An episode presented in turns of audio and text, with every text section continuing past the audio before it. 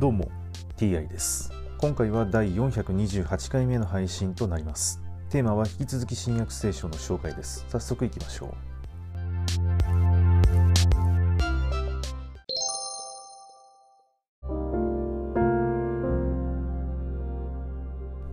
新約聖書第427回。今回はイエスは復活と命というお話です。さてイエスが行ってご覧になるとラザロは墓に葬られてすでに4日も経っていた。ベタニアはエルサレムに近く15スタディオンほどのところにあった。マルタとマリアのところには多くのユダヤ人が兄弟ラザロのことで慰めに来ていた。マルタはイエスが来られたと聞いて迎えに行ったがマリアは家の中に座っていた。マルタはイエスに言った。主よもしここにいてくださいましたら私の兄弟は死ななかったでしょうに。しかしあなたが神にお願いになることは何でも神は叶えてくださると私は今でも承知しています。イエスがあなたの兄弟は復活する。と言われるとマルタは終わりの日の復活の時に復活することは存じております。と言った。イエスは言われた。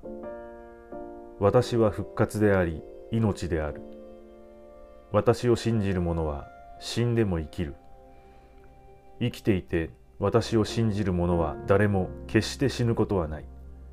このことを信じるか。マルタは言った。はい主よ。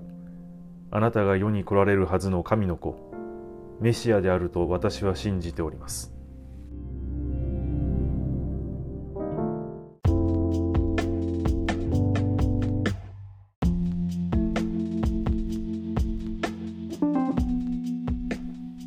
イエスは生きていて私を信じる者は誰も決して死ぬことはないと言っています。しかしラザロはすでに死んでしまっているわけです。ということはラザロはイエスを信じていなかったから死んだのでしょうか。